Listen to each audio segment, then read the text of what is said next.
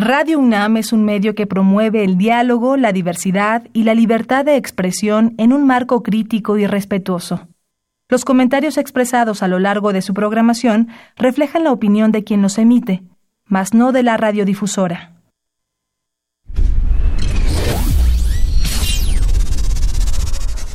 Radio UNAM y la Facultad de Ingeniería presentan Ingeniería en Marcha. Divulgación del conocimiento. Innovaciones tecnológicas. Investigación en ingeniería. Y cultura. Acompáñanos. Esto es Ingeniería en Marcha.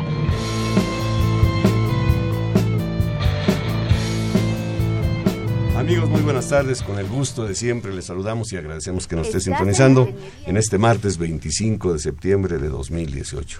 Les saludo con mucho gusto, yo soy Ernesto Mendoza y con el gusto también de siempre saludo a Rodrigo Sepúlveda. Rodrigo, ¿cómo te va? Muy bien, maestro, muy contento de estar en el programa. Invitamos a nuestros amigos, a nuestro público, que entre en comunicación con nosotros. Lo pueden hacer eh, pues por diferentes maneras. Una de ellas es vía telefónica al 55 36 89 89.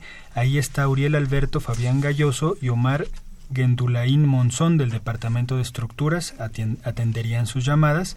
También lo pueden hacer vía Facebook. Sandra Corona está aquí a nuestro lado con los pulgares listos para atender sus llamadas, sus comentarios y pueden también, les recuerdo, pueden descargar el programa en formato podcast en nuestra página www.enmarcha.unam.mx. Pues bien lo dice Rodrigo, estamos de plácemes realmente, vamos a hablar con ustedes, vamos a compartir con ustedes logros de nuestra facultad. Estaremos hablando de las acreditaciones, de los programas educativos, de las certificaciones de muchos de sus laboratorios y de una nueva carrera para que usted tenga un conocido que anda pues, todavía dudando qué, carrera estudiar, es una carrera que promete mucho y que se va a estrenar próximamente en la Facultad de Ingeniería. Si es que le invitamos a que se quede con nosotros, no se vaya, acompáñenos. Estás en Ingeniería en Marcha, el programa radiofónico de la Facultad de Ingeniería. Si deseas escuchar el podcast del día de hoy y los de programas anteriores o descargar el manual de autoconstrucción, entra a nuestra página www.enmarcha.unam.mx. ¿Quieres saber cómo se avanza en la solución de problemas nacionales desde la academia?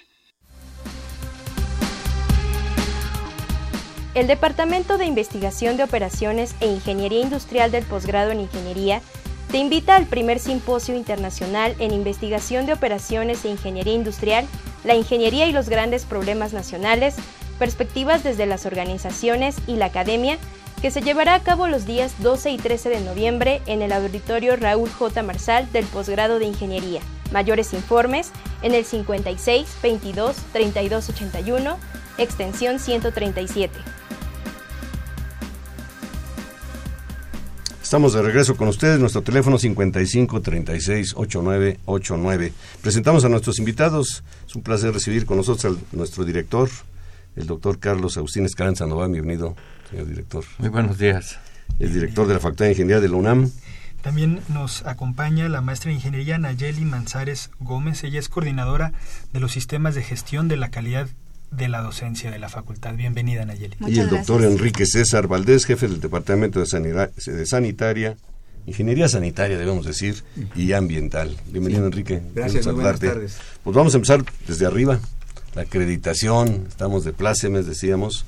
Se acreditaron los programas educativos, ahorita vamos a ver cuáles, y qué significa el haberlos acreditado en el ámbito internacional. Pues sí, eh, realmente sí estamos de, de, plácemes, eh, de, muy contentos por haber recibido el día 18 de septiembre por parte del CASEI los testimonios de acreditación en el contexto internacional de 12 de los programas de la Facultad de Ingeniería. Esto es eh, un, vamos, el resumen de todo un esfuerzo que ha hecho la Facultad de Ingeniería desde el año 2016. Como bien dijo la maestra María Elena Barrera, quien es directora del CASEI, la Facultad de Ingeniería desde el año 2001 ha eh, insistido en la mejora continua a través de estos procesos de acreditación y en el año 2016 tuvimos la cuarta acreditación en el que ahora ya podemos decir en el ámbito nacional y en el año 2018, dos años después, estamos recibiendo ya la acreditación en el contexto internacional. Vuelvo a decir, es un resumen ¿no? de todo el esfuerzo que ha hecho la comunidad de la Facultad de Ingeniería por el proceso de la mejora continua.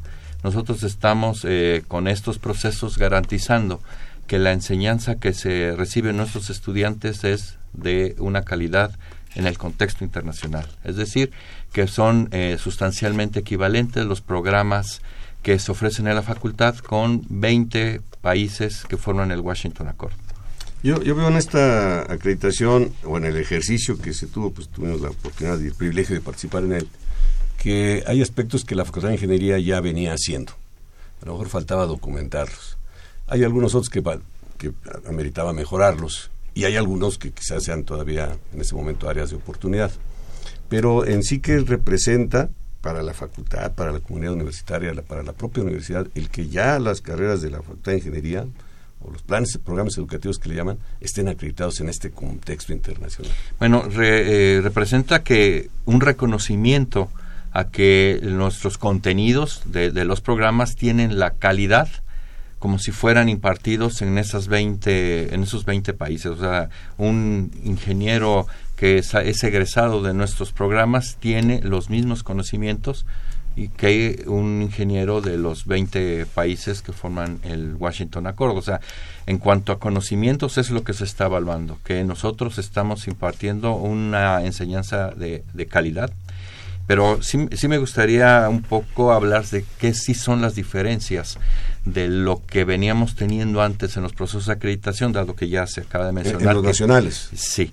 Eh, el hecho es que el nuevo contexto, este llamamos eh, contexto internacional, hace una, un desmenuzamiento de los programas, porque nos vamos a la esencia de cada uno de los temarios de, eh, que forman parte de la currícula de los planes de estudio, porque ahí nos podamos dar cuenta si aportan o no aportan al perfil del egresado.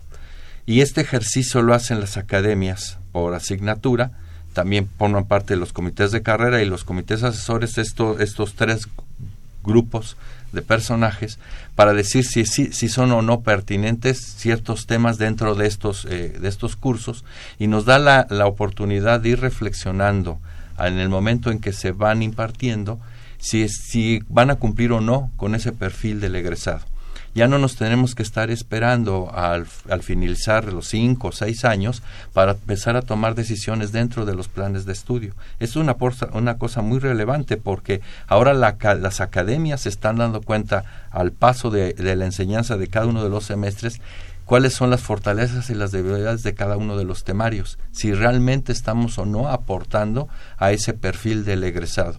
Y ese perfil del egresado, ¿qué es? Pues que sea un perfil que sea en el contexto internacional. Entonces estamos buscando eso. Y la parte sustancial es el trabajo de las academias. Y una, una cosa ahorita importante es eh, que ya fuimos acreditados pero el gran esfuerzo viene en adelante porque mantener la acreditación no es una tarea muy sencilla. Tuvimos algunas observaciones para, eh, para mejorar nuestros planes y hay que a la tarea, pues de hecho este, mañana ya tenemos la primera reunión colegiada para empezar a trabajar sobre estas observaciones que nos hicieron. Eso es muy importante eh, por otro aspecto. Déjenme comentarles que ayer tuve una reunión con un organismo eh, acreditador europeo y eh, lo que estaríamos buscando es dar un otro paso más adelante en los procesos de acreditación y es eh, conseguir el sello EURES, es un sello europeo que ahora tendríamos el reconocimiento de 39 países en Europa. ¿Qué es lo importante? Que para poder acceder a este sello europeo tenemos que tener el aval de un organismo nacional, que ya lo tenemos, que es CASEI. O sea, el 2018, al haber eh, tenido esta, este triunfo, vamos, con la, con la acreditación internacional por parte del CASEI, nos da el aval para poder ahora eh, acceder a un sello europeo y que, eh, de acuerdo con la presentación que tuvo este doctor que se llama Miguel Ángel Sastre de la organización ANECA, pues casi tenemos ya el 80% avanzado.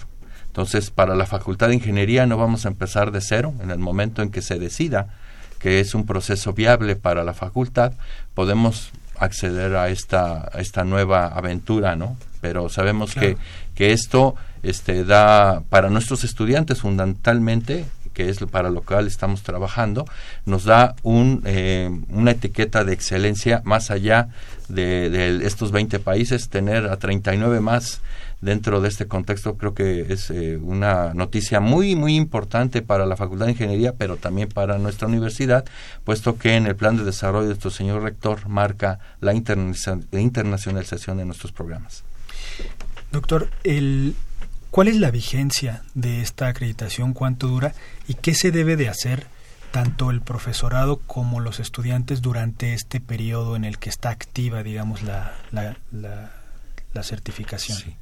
La, la, certificación nacional que todavía tenemos eh, eh fue a partir del 2016 y termina en el 2021. La acreditación internacional que nos dan en el 2018 también es por cinco años y concluye en el 2023. Entonces, tendríamos que hacer un esfuerzo ya para la 2023, por ahí del 2022, empezar a hacer los trabajos del proceso de autoevaluación, pero no tenemos que esperarnos hasta ese año, sino que, como dije, la tarea ya empieza mañana, mañana mismo estamos empezando con las observaciones que nos fueron hechas en este proceso de evaluación y que cada uno de nuestros 12 programas tiene que estar muy activo, trabajando, porque es eh, una forma distinta de trabajar. Si bien eh, se ha dicho que ya veníamos haciéndolo, es una forma diferente de hacernos de la información, de procesarla, de presentarla y cosas que no habíamos tenido antes, ¿no? Eso de, de el trabajo de la academia muy puntual en el seguimiento de los eh, temarios, eso es algo que es, hacía la facultad, pero prácticamente cuando se estaba pensando en una modificación del plan de estudios y ahora no, porque ahora lo tenemos que hacer en un proceso continuo. O a lo mejor al, modificar los programas no se pensaba en qué estaban agregando a la formación del, alumno para contribuir a su perfil de egreso y ahora sí, porque hay eh, una pregunta permanente que está en las academias, saber esto que vamos a darles, en qué contribuye al, al perfil de egreso. Y si no contribuye, pues pues para quedarlo, hay que eliminarlo, ¿no? Yo veo ese punto. Y el otro punto, pues como dicen en, este en, el ámbito popular, lo importante no es llegar, sino mantenerse. O sea, viene un cambio de, actitud, de, actuar en profesores, en todos lados, que ahorita vamos a platicar de los laboratorios, por poner un ejemplo, en donde por lo pronto he visto que hay que documentar todo lo que hacemos. Hay que tener una evidencia de lo que está haciendo yo puedo decir estoy haciendo tal o cual actividad académica, pero ¿dónde está la evidencia de lo que está haciendo y que está contribuyendo realmente a mejorar la calidad de los, de los estudiantes? ¿Cuándo, ¿Cuándo se empezaría este programa de... Bueno, antes de esa pregunta, ¿cuáles fueron los programas que se acreditaron? La facultad ofrece actualmente 12 o 13 carreras. Exacto. Sí, de, hecho tenemos eh, 12 carreras que sí son acreditadas. La que no se ha podido acreditar porque todavía no está, eh, no es susceptible de hacerlo, es la ingeniería de sistemas biomédicos, porque este, todavía no cumple los cinco años. y no, Sí, es una carrera joven. Y pues de hecho nuestra nueva carrera, de la que se habla, hablará más adelante, que es la de ingeniería ambiental, pues tampoco es este, susceptible de, de un proceso de acreditación. Por lo tanto, las carreras que fueron acreditadas son del área de la División de Ingeniería Civil, pues es Ingeniería Civil, Ingeniería Geomática. En la División de Ingeniería Eléctrica teníamos eh, Computación, Ingeniería en Telecomunicaciones, Eléctrica Electrónica. En la División de Ingeniería Mecánica Industrial, pues Ingeniería Mecánica, Ingeniería Mecatrónica e Ingeniería Industrial. Y eh, las cuatro carreras de la División de Ciencias de la Tierra, que es eh, Ingeniería Petrolera, Ingeniería de Minas y Metalurgia, eh, ingeniería geofísica e ingeniería geológica. Esos son nuestros 12 eh, programas. Pues es un, es un gran logro. Bueno, seguramente la carrera que decíamos hace un momento, ingeniería ambiental, pues ya nace teniendo todo esto como antecedente y va a seguir la línea para que su momento sea acreditada. Sí, así es. Eh, doctor, el, ¿qué, ¿qué, implica, además de las academias, digamos, del trabajo colegiado, para la facultad, tener esto? Este esta acreditación y digamos, ¿por qué cambia de, nombre, no de certificación a acreditación? No, de hecho los procesos son de acreditación. los procesos de certificación se dan en los laboratorios, que se va a hablar más adelante. Pero es un proceso de acreditación. Ahora, eh, sí es un compromiso para la facultad y yo lo digo siempre abiertamente, no en todo proceso universitario hay a favor y en contra de cualquier nueva acción que se pretenda hacer y, y, con eso hay que vivir. ¿no?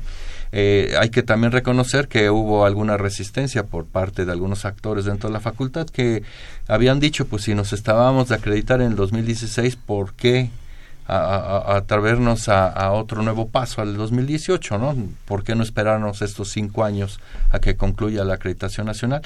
Pero yo siempre he pensado que el potencial de la Facultad de Ingeniería está para retos y retos de excelencia reconozco la, participación de los académicos, los administrativos, sobre todo de nuestros estudiantes, que es la esencia de la facultad, para poder tener estos, estos eh, retos. Hay que, hay que atreverse, pero no hay que atreverse para lanzarnos un precipicio. Las, eh, las propuestas son siempre sustentadas en el hecho de lo que se observa dentro de la facultad. ¿Podemos o no podemos hacerlo? Es lo que comentaba hace un momento. Si nosotros ya tenemos ahorita el 80% de la información, para poder ir un paso más allá y atrevernos a entrar a un proceso de acreditación como el sello europeo, pues este pues habrá que convencer a la comunidad eh, que es una, una hay que atreverse hay que atreverse digo ya esto haber pasado la acreditación internacional no fue nada sencillo fue un cambio muy importante del marco que habíamos eh, trabajado en el 2016, que también había sido a su vez un nuevo marco.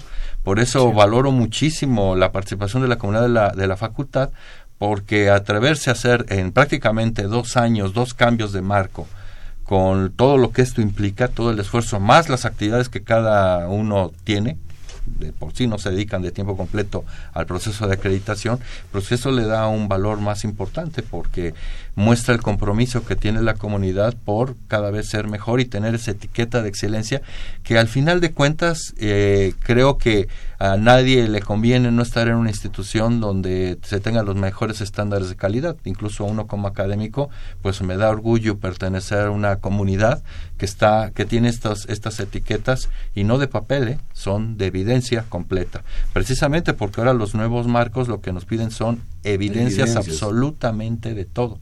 Por lo tanto, aquí no hay nada de que te damos la confianza y es de palabra. Si no se muestran los documentos, la evidencia, pues simplemente no estamos cumpliendo. Claro. Bueno, y los alumnos también, de por sí ya el salir de la Facultad de Ingeniería de la UNAM es realmente un valor eh, ganado muy alto, pues habla de una institución que está acreditada en el contexto internacional, lo es todavía mucho más. Eso yo creo que se va a reflejar en la aceptación y la eh, elección de los alumnos por la Facultad de Ingeniería de la UNAM.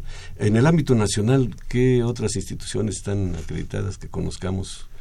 Eh, ahora se está iniciando el proceso para la acreditación internacional.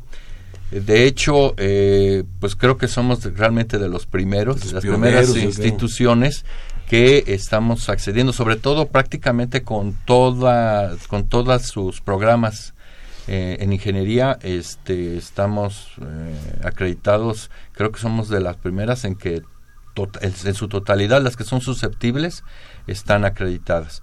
Y, y ahora eh, quiero hacer un paréntesis, dentro del sello europeo, solo en México hay seis instituciones dos programas de la Universidad Autónoma de Nuevo León, dos programas de la Universidad Autónoma de San Luis Potosí y dos de la Autónoma de Yucatán. Solo hay seis, programas eh, del, sello europeo. Y, y, no todas ellas están todavía en el CASEI 2018. Pues seríamos la séptima en su caso en el sello europeo. No, no, seríamos el séptimo, nosotros tenemos 12 programas. O sea, tienen dos programas cada una de estas ah, universidades. sí, claro. Nosotros si nos atrevemos y cumplimos, pudiéramos tener hasta 12 programas. pues yo creo que sí hay que entrar. Dos terceras partes del total. sí, digo, es, una, es, un, es un reto, pero creo que podemos hacerlo. En este contexto del proceso de acreditación, ¿qué papel juegan los laboratorios que eso pues ya venía trabajándose con anterioridad, maestra Nayeli Manzanares Gómez, como ya le presentó nuestro Rodrigo, coordinadora del sistema de gestión de calidad de docencia de la Facultad de Ingeniería de la UNAM. Pues sin duda, eh, los laboratorios, bueno, pues son parte, digamos, de los programas curriculares de las de las materias. Entonces, eh, la certificación de laboratorio ya se ha venido trabajando desde 2010, 2011. Empezamos con el laboratorio de electricidad y magnetismo y posteriormente, bueno, pues se fue aumentando el alcance a los laboratorios de ciencias básicas, que son cinco laboratorios. Todo esto bajo una, una norma que es la ISO 9001-2008, una norma internacional. Y bueno, pues eh, una vez que se vieron los resultados que eran bastante favorables, se vieron eh, los beneficios, se fue aumentando el alcance. Se aumentó a los laboratorios de las salas A y B de la DIE, al laboratorio de automatización industrial de la DIMEI. El último en incorporarse bajo este esquema fue el laboratorio de hidráulica, ya con una, un impacto importante, digamos, en, en cuanto a los alumnos atendidos en estos laboratorios. Eh, se dio un cambio de marco también, hizo 9001-2015, donde también se hizo la transición ahora de estos laboratorios ya certificados anteriormente bajo 2008, ahora hacia la 2015. Y además se unificaron este, cuatro sistemas de gestión de la calidad, porque antes estaban por separado, por división, digámoslo de alguna manera. Ahora está un sistema de gestión unificado lo que nos ha permitido pues también ir aumentando el alcance a, a otros laboratorios eh, muy recientemente se obtuvo la certificación de los laboratorios de redes y seguridad, de geotecnia y el del el laboratorio de ingeniería sanitaria y aquí sí hablamos de certificación. Aquí sí hablamos de una certificación. Eh, digamos, actualmente estamos aumentando otra vez el alcance a 14 laboratorios más de, de, las divisiones, de todas las divisiones, incluidas Ciencias de la Tierra, que era la única división que no había estado considerada en este, en este programa para pues intentar alcanzar 25 laboratorios certificados ya a finalizar este, este año. Para nuestro público, nuestro teléfono 55 36 89 89. Estamos platicando con el director de la Facultad de Ingeniería, el doctor Carlos Escalán Sandoval, con la maestra Nayeli Manzanares Gómez, coordinadora del Sistema de Gestión de Calidad de Docencia. Y en un momentito estaremos platicando con el doctor Enrique César Valdés, jefe del Departamento de Sanitaria y Ambiental. ¿Qué, ha implicado eh, tratar de enmarcar en un programa eh, laboratorios pues de diferentes divisiones con a lo mejor un perfil un poco diferente, prácticas que se llevan a cabo de forma distinta, ¿no? Con estilos distintos. ¿Cómo ha funcionado eso? Sí ha sido un gran reto, pues como bien mencionas, pues son formas de trabajo diferentes, son laboratorios que trabajan diferente, o sea, tenemos laboratorios experimentales como son los de ciencias básicas, ¿no? Que tienen cierto digamos cierto objetivo tenemos laboratorios que son de cómputo, ¿no? que trabajan ya de forma muy diferente. Ya tenemos laboratorios, digamos, con, eh, digamos, ya encaminados hacia la actividad profesional. Entonces, sí han sido formas de trabajo diferentes. Sin embargo, el sistema de gestión de la calidad, pues sí ha sido un sistema robusto que ha permitido la incorporación de estos laboratorios y que sin duda, bueno, pues hay cosas que como siempre se, se pueden mejorar estamos inmersos en este proceso de mejora continua, como bien lo dice nuestro señor director. Entonces, eh, siempre estamos, eh, digamos, con esa digamos, con ese reto de ir mejorando día a día, pero sí ha, sí ha permitido el sistema, eh, digamos, poder empezar a tener más laboratorios, digamos, que puedan cumplir con este marco internacional, ¿no? Sí ha sido un trabajo arduo, desde el laboratorio de electricidad y magnetismo, donde empezamos, bueno, pues de cero, pero la experiencia nos ha ido permitiendo pues incorporar laboratorios de manera más fácil. Y por supuesto vale la pena, eso es innegable. ¿Cuántos laboratorios tiene la Facultad de Ingeniería? Pues aproximadamente como 120, una, una cosa así. Entonces, que, sí quise que lo supiera nuestro público porque pues la facultad es una facultad masiva. Exactamente. 14 mil alumnos, podríamos decir, en un posgrado y 120 laboratorios, se dice fácil, ¿no? Pero...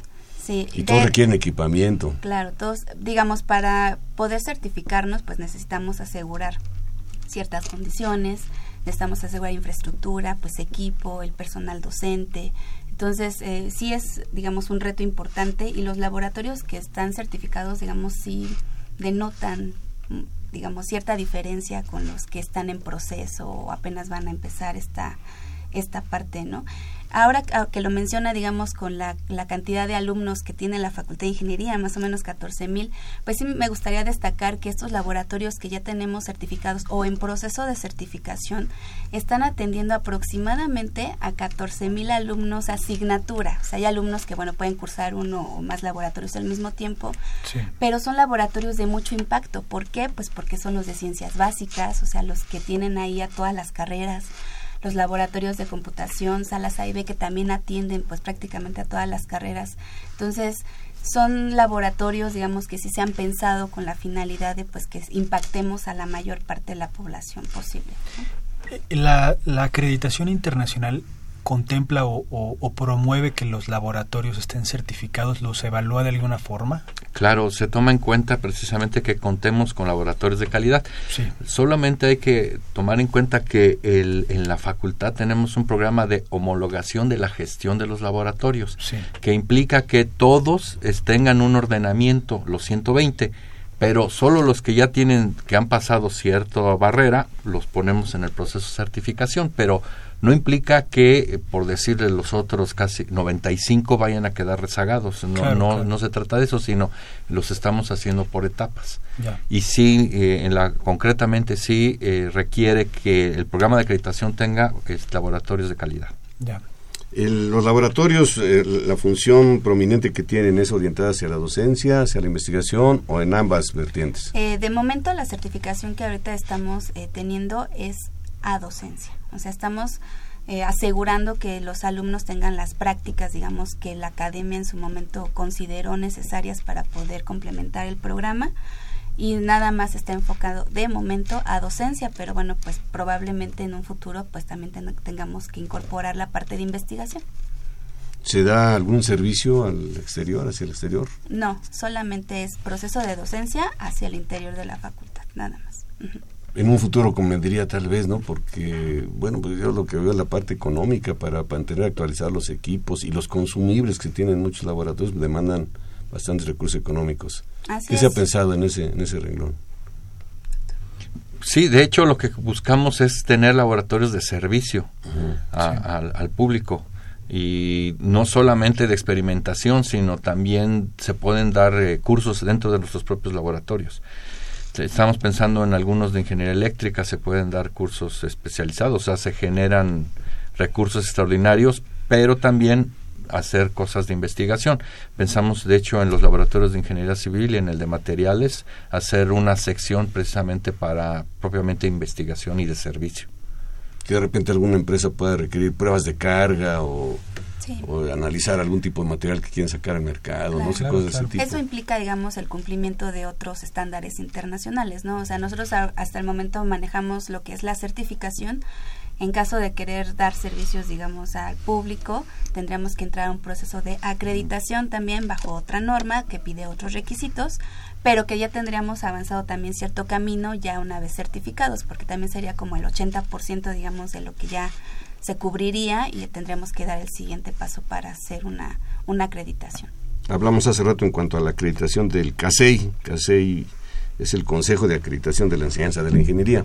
Y en el caso de los laboratorios, ¿cuál es la, la organismo? Eh, ¿Quién certifica, pues? Bueno, ¿quién certifica? En nuestro caso, la, la entidad certificadora se llama Certificación Mexicana. Ellos son los quienes nos han dado este, este certificado a su vez, ellos están acreditados bajo la entidad mexicana de acreditación, bajo la EMA, que bueno, pues a su vez, bueno, pues también, digamos, forma parte del organismo internacional de ISO, ¿no? Entonces, nosotros estamos bajo ese estándar internacional. La, la, el marco este de estar certificado implica un, eh, digamos, un efecto directo en las prácticas que se imparten. Si un profesor quiere impartir una nueva práctica, ¿tiene que pasar por algún proceso? Así es, digamos, en este, una vez que transitamos a la nueva norma, nosotros ya incluimos como parte de, de lo que queríamos cumplir lo que llamamos diseño y desarrollo de prácticas, donde bueno, ahora no nada más aseguramos que pues tengamos el material, que tengamos el profesor, las instalaciones, sino que el contenido que estamos dando también, digamos, esté correctamente eh, llevado a cabo, ¿no? Entonces se está tomando en cuenta, pues obvio, el trabajo que se ha venido haciendo de las de las academias, donde pues por mucho tiempo se han dado, digamos, las propuestas de prácticas, pero sin duda es importante pues, eh, digamos, que haya un orden, ¿no? Entonces, efectivamente, los laboratorios tienen un manual de prácticas del cual partimos, que fue desarrollado por la parte académica y son susceptibles de cambios, o sea, no es algo estático. Entonces, si algún profesor eh, requiere eh, que se tome en cuenta, digamos, alguna modificación, se lo tiene que hacer llegar al responsable del laboratorio, que a su vez lo llevará a la academia para que ésta decida, digamos, si podemos hacer el cambio. Si se hace el cambio, hay todo un proceso que también tenemos que llevar con, con evidencia, digamos, para poder autorizar la práctica o el cambio de la práctica y se tiene que, que llevar a cabo el siguiente semestre, donde además, una vez que, digamos, la práctica sale, digamos, autorizada, pues entonces tanto alumnos como profesores, todos, pues ya que se está llevando a cabo la práctica, validan esa práctica para saber si está bien, si los tiempos se cubrieron adecuadamente, si las actividades fueron claras. Y de no ser así, entra otra vez a un proceso de mejora. Se ha mencionado varias veces la palabra academia. Eh, yo quiero entender que en los laboratorios, por ejemplo, pues a lo mejor el jefe del departamento, un profesor proponía, oiga, ¿por qué no hacemos una práctica de tal o una prueba proctor en geotecnia? Este, ahora la academia es quien previamente ve la justificación de esa práctica y después la implementa, tiene todo un proceso. Pero las academias también participan en otros procesos, eso me gustaría que lo platicáramos para nuestro público. ¿Qué, son, qué, qué estamos entendiendo por academias? ¿Cómo funcionan? ¿Cuál es su, su participación? Que es vital, desde luego, no solamente en los laboratorios, sino en todo el proceso educativo, en todos los programas. Bueno, específicamente en la certificación, pues la academia sería conformada por todos los profesores que imparten las prácticas y pues también pueden invitar digamos a los profesores que imparten la teoría. Nosotros en la certificación solamente abarcamos la parte práctica, pero bueno, pues se puede hacer un digamos una combinación para esa digamos para llevar a cabo la parte de diseño y desarrollo de prácticas. Claro. También tenemos lo que nosotros denominamos un grupo colegiado, que serían como las autoridades, digamos, académicas, que realmente son las que avalan si una práctica se lleva a cabo o no, pero siempre va, digamos, respaldado o platicado previamente con los profesores que, que nos quieran apoyar en esta, en esta parte. Esa es la valía de las academias, ¿no? que los profesores, por decirlo en palabras llanas, van en la misma línea, en la misma dirección y no hay de que un profesor pues vea una cosa y otro, vea otra cosa. Dentro de lo que la universidad establece como libertad de cátedra, pues hay que cumplir los objetivos, hay que cumplir los programas. ¿En qué otros ámbitos participan las academias, eh, eh, doctor? Sí, de hecho es en el seguimiento de los programas de estudio. Lo que estábamos comentando hace rato es eh, eh, dar el seguimiento, vamos a decir, a la materia de álgebra o la de ecuaciones diferenciales. Tenemos eh, academias por asignatura o por áreas de conocimiento. Entonces ellos se reúnen para, por ejemplo, al terminar un semestre y determinar cuál es el tema que está siendo pues no aprobado dentro de los exámenes para tomar decisiones sobre qué técnicas podríamos de, implantar para mejorar la enseñanza y la transmisión del conocimiento, ya sea con videos o con apuntes, etcétera, con tal de estar eh, subsanando esta deficiencia en la transmisión del conocimiento. Entonces, estamos buscando que la academia sea más activa durante todo el semestre, no solamente al final, sino que vayamos percibiendo cómo es, se está impartiendo la materia, cómo se está evaluando, siempre respetando el, el derecho de libre cátedra, pero sí que se trata de cumplir con los objetivos que marca el programa. Entonces es una parte importante. De hecho, buscamos que, así está, las prácticas de laboratorio están firmadas por los miembros de la academia para que tampoco no haya un deslinde, o sea, una diferencia entre el que está impartiendo en el pizarrón y quien lo está impartiendo en el laboratorio. Necesitamos que esté en concordancia con los conocimientos que se dan en ambos sentidos. Entonces, la academia forma parte sustancial de la vida académica de la Facultad de Ingeniería. Todo esto le da más eficiencia a la institución cuya misión es formar ingenieros, así de simple, se dice simple, ¿no? Pero formar buenos, los mejores ingenieros y la visión que se tiene también. Si les parece, vamos a una brevísima pausa y regresamos para platicar con ustedes y con nuestro público sobre la nueva carrera de ingeniería ambiental. Estás en Ingeniería en Marcha, el programa radiofónico de la Facultad de Ingeniería. Si deseas escuchar el podcast del día de hoy y los de programas anteriores o descargar el manual de autoconstrucción, entra a nuestra página www.enmarcha.unam.mx. ¿Quieres saber cómo se avanza en la solución de problemas nacionales desde la academia? El Departamento de Investigación de Operaciones e Ingeniería Industrial del Posgrado en Ingeniería te invita al primer simposio internacional en investigación de operaciones e ingeniería industrial, la ingeniería y los grandes problemas nacionales, perspectivas desde las organizaciones y la academia, que se llevará a cabo los días 12 y 13 de noviembre en el auditorio Raúl J. Marsal del posgrado de Ingeniería. Mayores informes en el 56 22 32 81, extensión 137. Bien, estamos ya de regreso. Gracias por continuar con nosotros. Les reitero nuestro número telefónico. Nos va a dar mucho gusto que nos llame y opine de todo este quehacer que se tiene en la Facultad de Ingeniería de la UNAM. Teléfono 55 36 89 89 está a su disposición. Les presento nuevamente al doctor Enrique César Valdés. Doctor, ¿cómo está? Hola, muy buenas tardes. Muchas gracias por la invitación. vamos a hablar de, de un tema que pues eh, estuvo en los medios eh, hace un par de semanas o tres semanas que le dio mucho, nos dio mucho gusto a la comunidad y también a la comunidad externa. Se enteraron y se recibió la noticia con mucho entusiasmo de esta nueva carrera Ingeniería Ambiental que, a lo mejor la facultad ya la debía, ¿no? Desde hace mucho tiempo. Así es, es, un, orgullo para nuestra institución el poder eh, ahora estrenar una nueva carrera. Eh, no, es algo, no es algo fácil ni tampoco es algo muy común.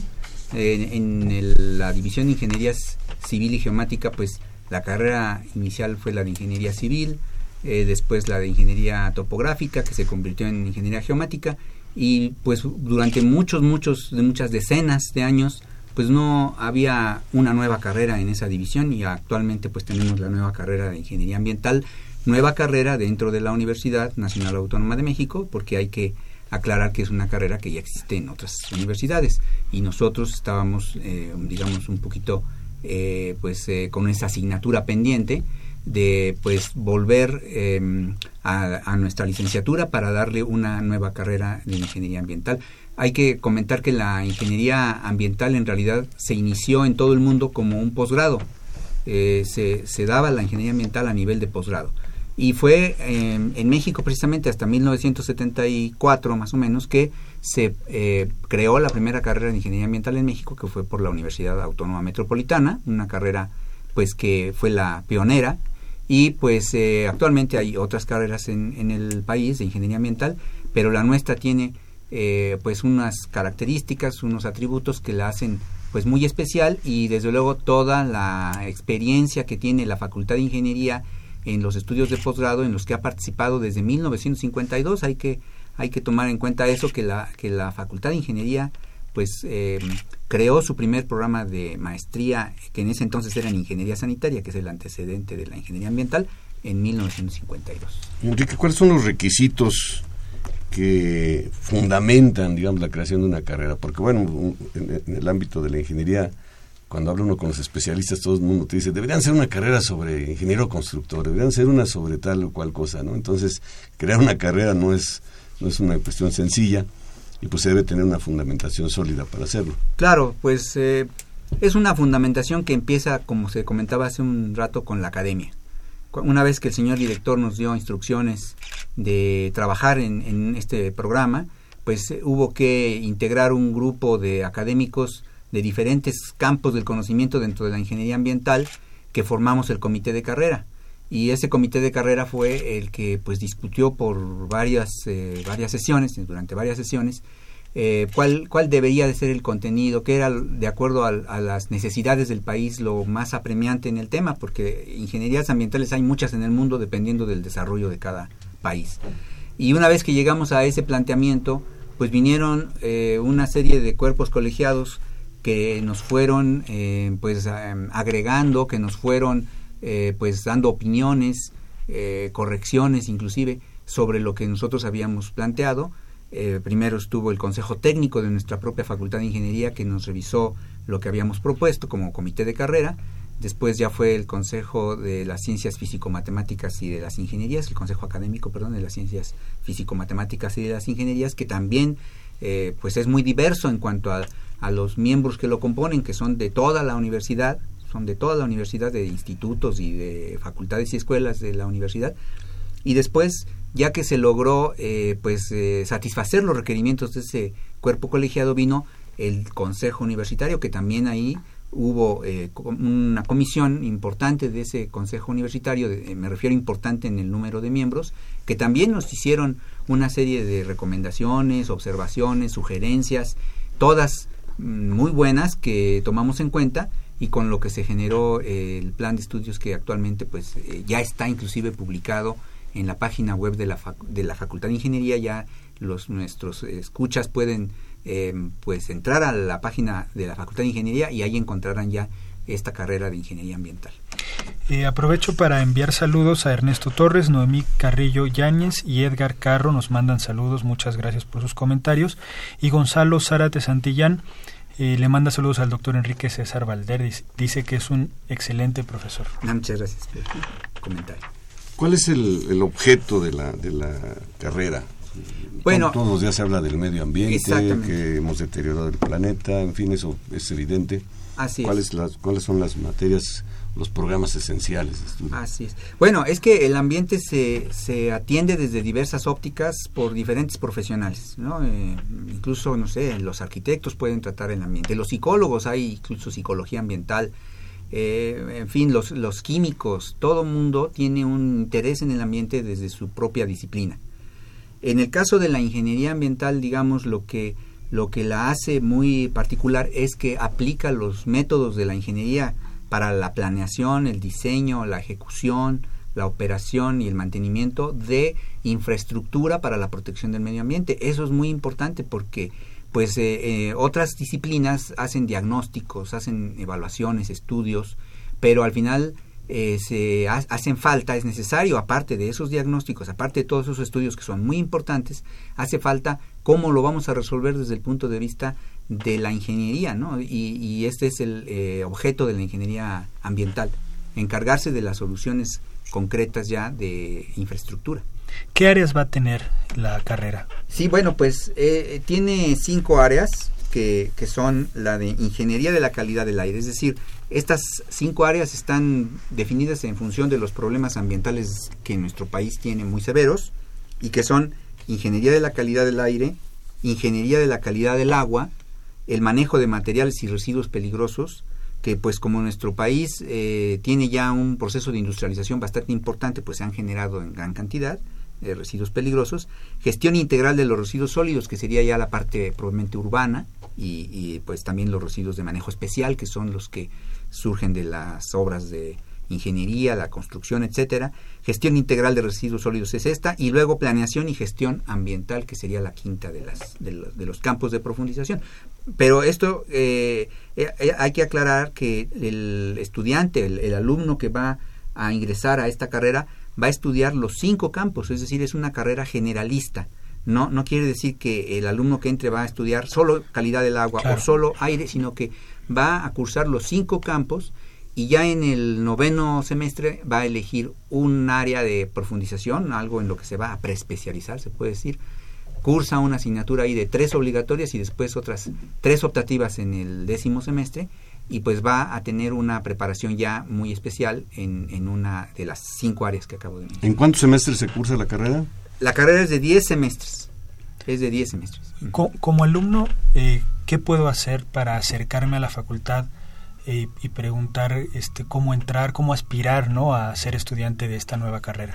Claro, es muy, muy importante. Desde luego, nuestros eh, alumnos de bachillerato del propio sistema de la Universidad Nacional Autónoma de México, que son la Escuela Nacional Preparatoria y el Colegio de Ciencias y Humanidades, pues tienen la posibilidad de ingresar a la carrera a través de eh, el pase reglamentado que, que, tiene la Universidad Nacional eh, para estos estudiantes. En el caso de bachilleratos que sean externos a nuestra universidad, pues está el examen, el concurso de selección para ingresar a la universidad que tienen que em, presentar. Y pues en donde se recomienda que los estudiantes o los, los candidatos, los aspirantes a esta carrera, de preferencia sean del área físico-matemáticas, de las ciencias físico-matemáticas, que es el área 1 en la Escuela Nacional Preparatoria, o que hayan cursado las asignaturas afines de matemáticas, física en el Colegio de Ciencias Sociales y Humanidades o sistemas similares eh, de este tipo, ¿no? de ciencias sociales, eh, del área de ciencias sociales y humanidades. ¿Ya ingresó la primera generación? ¿Ingresará la siguiente? No, eh, como, como este, este programa fue aprobado un poco después de que inició el semestre, ya no nos dio tiempo como facultad de, pues, de hacer esta, esta nueva inscripción, esta, esta inscripción a primer ingreso, de manera que, em, digamos, la primera generación que viene de fuera de la, de la facultad, va a ingresar en el 2021, que es en agosto del próximo año, en agosto de 2019 estaría ingresando y obviamente pues todo el proceso de selección pues viene de meses atrás, desde más o menos mayo, eh, marzo, perdón, desde marzo inicia el proceso ya de pues de selección de carrera en nuestros sistemas de bachillerato y, ya el día en que tendrán que ingresar es en agosto, en algún día de, agosto de los primeros. Pues si hay alumnos de bachillerato que nos estén escuchando o familiares de esos alumnos, pues platíquenles, coméntenles que hay esta asignatura. Me imagino que ya hay información en la página de la facultad. Sí, sí, en la página Pueden consultar detenidamente el, mapa curricular, los programas, pedir informes ahí en la propia facultad y es una carrera que pues tiene mucho futuro, ya lo decía al principio del programa. El medio ambiente eh, está presente en nuestra vida cotidiana y seguramente el campo de ocupación está garantizado. Así es, y como bien decía ingeniero, eh, pues con la tradición de nuestra Facultad de Ingeniería de Información, que es transparente para todos los, eh, pues los que la quieren conocer, pueden entrar a la página de la Facultad de Ingeniería, la página web, y allí van a encontrar ya una pestaña en programas académicos y dentro de programas académicos la carrera de ingeniería ambiental en donde estará el mapa curricular donde vienen todas las asignaturas, son 59 asignaturas que tiene el, programa y eh, también vienen los programas desglosados que es algo que prácticamente no ve uno cuando entra uno a internet a buscar programas de universidades extranjeras, generalmente nada más vienen los nombres, no vienen los programas desglosados, aquí vienen los programas de las 59 asignaturas desglosados. Muy bien, pues felicidades Enrique y aprovechando que estás aquí, eh, quisiéramos comentar con el auditorio que la próxima semana inicia un ciclo de conferencias muy interesante del 1 al 5 de octubre, al cual están cordialmente invitados y que se formó un comité para organizarlo y tú formas parte del comité de difusión. Entonces, si nos quieres platicar un poquito de ese ciclo, por favor. Pues así es, venimos hoy con una bolsa llena de, de productos de la Facultad de Ingeniería y este es el 17 ciclo de conferencias que se organizan en nuestra Facultad de Ingeniería dentro de la carrera de Ingeniería Civil y la carrera de Ingeniería Geomática, eh, en donde pues el, tema de este 17 ciclo es nuevos retos en la gestión de infraestructura a partir de la experiencia del sismo de septiembre de 2017.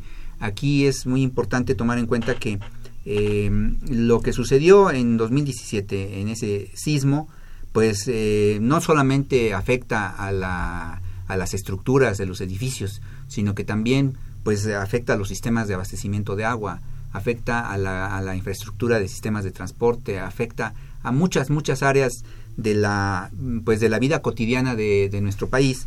Y eh, entonces pues se, el, el, ciclo se organiza de acuerdo a las áreas en donde está en las que está dividida la ingeniería civil y la ingeniería geomática.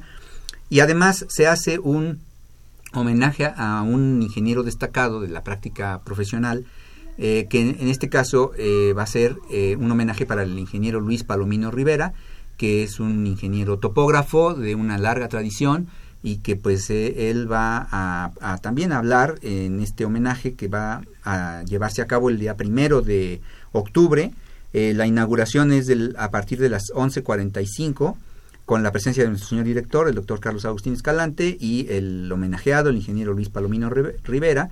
Y a partir de ahí vienen pues 23, eh, 23 conferencias. Es un, una oferta muy muy interesante de 23 conferencias de todas las áreas, como ya comenté, desde geomática, con la participación de ingenieros destacadísimos, o sea, quisiera yo eh, pues porque sé de la calidad de, de, nuestros ponentes, pero por ejemplo, sin demeritar a los demás, pero está el maestro en ingeniería Oscar José Vega Roldán, que pues es un, una eminencia dentro del tema de las, de las obras hidráulicas, y pues él va a hablar precisamente de sismos y presas, eh, por ejemplo, ¿no?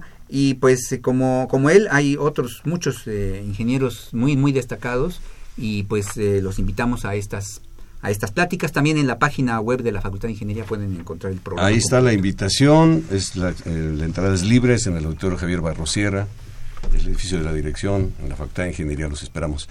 Pues vamos en un par de minutos a cerrar con un comentario para cerrar este paréntesis, de la acreditación, la certificación de los laboratorios y la nueva carrera. Empezamos con el señor director. Bueno, eh, sí, muchas gracias. Pues para cerrar es muy importante mencionar que en la universidad también se tienen excelentes noticias, no todos son malas noticias, y que con lo que hoy presentó la Facultad de Ingeniería, pues la Universidad de, eh, la Nacional Autónoma de México está dando buenas cuentas a la sociedad mexicana y nos sentimos orgullosos de ser parte de estos eh, triunfos universitarios y estamos conscientes del gran compromiso que tenemos eh, como universidad para con la sociedad. Entonces, eso sería mi comentario. Muchas gracias, maestra Nayeli.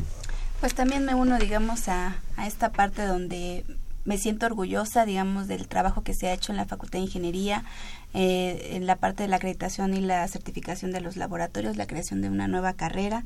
Me gustaría mencionar el alcance del sistema de gestión de la calidad, si me lo permiten, para los, los laboratorios que ya están incluidos.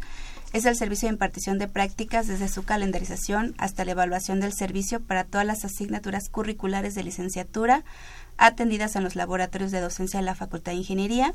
Ya mencioné los que tenemos certificados, quiero mencionar los que están en proceso de certificación. El Laboratorio de Métodos, Ergonomía y Logística, Mediciones Mecánicas, Ingeniería Mecánica asistida por computadora, Termofluidos, Control y Robótica, Circuitos Eléctricos, Automatización, Medición e Instrumentación, Materiales, Geomática, Fotogrametría, fluidos de perforación, perforación y terminación de pozos y análisis químico. Muchas gracias. Muchas gracias, muchas gracias, el doctor Enrique César. Muchas gracias, señor director. Muchas gracias, maestra Nayeli. Muchas gracias. Muchas gracias por estar por aquí con nosotros en Ingeniería en Marcha. Bueno, pues la semana pasada estuvimos hablando del aniversario del sismo de septiembre de 2017 y se nos quedó en el tintero un testimonio que dan nuestros alumnos que participaron en las brigadas de inspección. Les invitamos a escucharlo.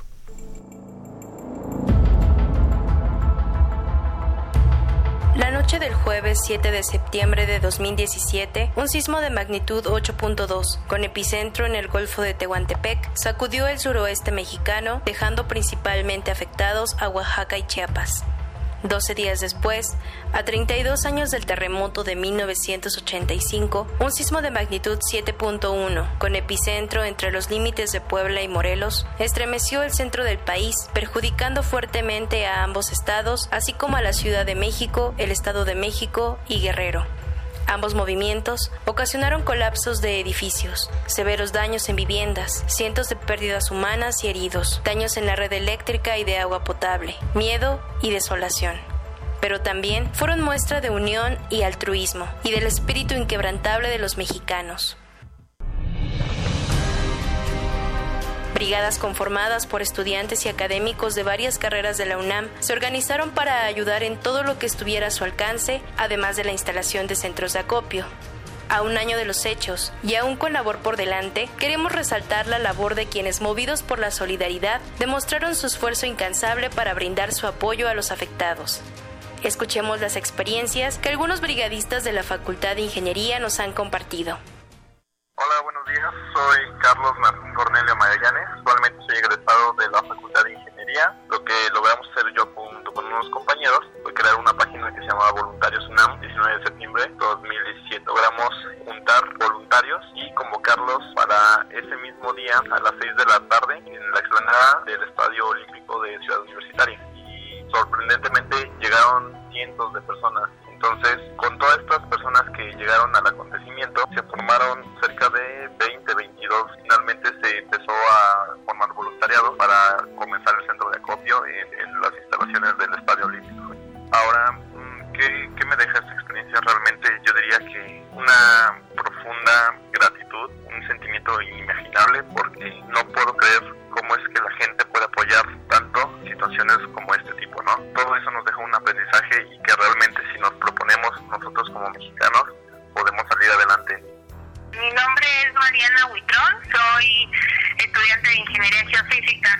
Los primeros dos días estuve en varios derrumbes, en remoción de escombros y en apoyo a, a las personas, pero ya los siguientes días estuve en las brigadas de arquitectura que hizo la Facultad de Arquitectura para checar los inmuebles, pude como aplicar muchos de mis conocimientos que me dieron en mi facultad a la sociedad, que al fin y al cabo para eso es una ingeniería, ¿no? Para apoyar a la sociedad. Y me hizo muy consciente del dolor ajeno y de a veces muchas de las injusticias que pasan. Siempre digo que soy de las afortunadas porque el temblor me dio más de lo que me quitó. Hicimos una sintonía muy, muy padre que pudo ayudar a mucha gente. Mandamos gente a Morelos, a Oaxaca, Chiapas, mandamos víveres, o y, y eso estuvo muy padre. Quitamos toda, toda la desgracia, creo que en general crecimos mucho como sociedad. Mi nombre es Daniela Elizalde Ortiz, eh, soy egresada de la Facultad de Ingeniería.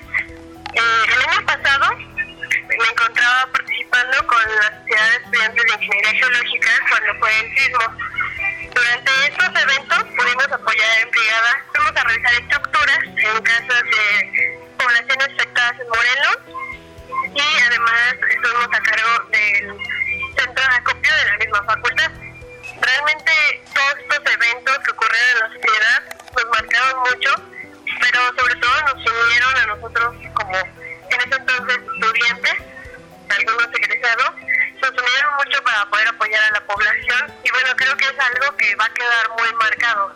Mi nombre es Antón Barbosa, soy fotógrafo de profesión y trabajo en la coordinación de comunicación de la Facultad de Ingeniería. El año pasado participamos en las brigadas que acudieron a hacer las revisiones de los domicilios ubicados en la colonia Santa Cruz Villehualco. Fuimos como parte del levantamiento de imágenes con un grupo de ingenieros. Creo que en términos generales la reflexión más importante que me queda a mí es que pues la gente bajo las circunstancias en las que se dieron los, los sismos y la, la desgracia que provocó, sí, la, la organización, la, la solidaridad, el, el, que la gente está más unida y se ayudan entre ellos y tratamos de ver lo mínimo que pueden hacer, eh, lo haces y te sientes de alguna manera satisfecho. ¿No? Mi nombre es Eduardo Martínez Fuautle. Trabajo en la coordinación de comunicación de la Facultad de Ingeniería desde hace más de 25 años.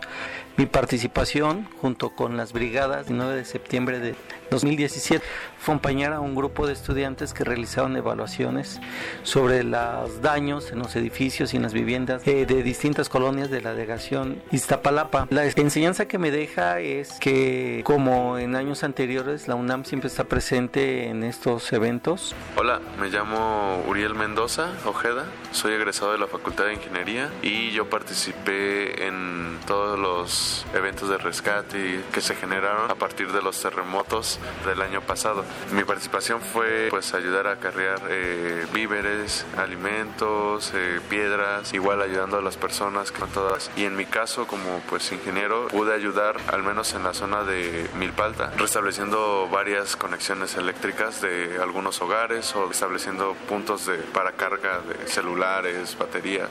Las experiencias que me dejó, bueno, estos eventos fueron más que nada de unión, eh, esperanza, saber que la gente ve que el pueblo está pues en decadencia y se une más que nada para levantarlo. Me llamo Jessica Cruz Sánchez, soy estudiante de la licenciatura de Ingeniería Industrial. En el tiempo que fue después del sismo del 19 que tuvimos el año pasado, yo y junto con otros compañeros nos dedicamos a estar pendientes a brigadas. Principalmente el proyecto en el que trabajamos fue y lo titulamos como Azul y Oro Boyapan. En este proyecto lo que hicimos fue ir al pueblo de Boyapan, que está en las faldas del volcán. Lo que hicimos fue varias, varias, varias actividades. Dentro de ellas está la de ir y juntar datos de diferentes casas que fueron dañadas, generar una organización con el pueblo. Nos dedicamos a hacer un análisis de la tierra y del adobe. Hicimos un apoyo integral, puesto que estábamos compuestos varios de, la carrera de ingeniería, entre ellos eran civiles, algunos arquitectos, y en su tiempo fueron algún un médico y algunos otros que eran de otras carreras como contaduría y entre otras. Y después volvimos a ir al pueblo para ver cómo continuaríamos con este apoyo. Más que ir a nosotros a ayudarles, ellos nos recibieron con casi una fiesta puesto que eran comidas grandes, eran abrazos muy fraternales y bueno, nos dedicamos a tratar de dejar un poco de nuestro conocimiento, de nuestras ganas de apoyarlo. Seguimos en contacto con las personas de allá. Principalmente lo que me dejó es que nosotros, nuestro pueblo mexicano, podemos hacer grandiosas cosas desde el corazón, desde nuestra intención, porque la verdadera intención en el momento, sea cual sea, dejamos a la razón y lo único que apareció fue el corazón. A todos, muchas gracias. Para Ingeniería en Marcha, Elizabeth Avilés Alguera.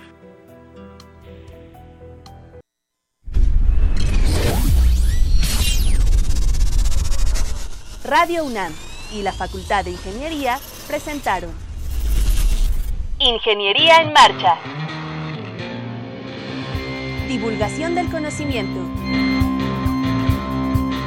Innovaciones tecnológicas. Investigación en ingeniería. Y cultura. Ingeniería en Marcha.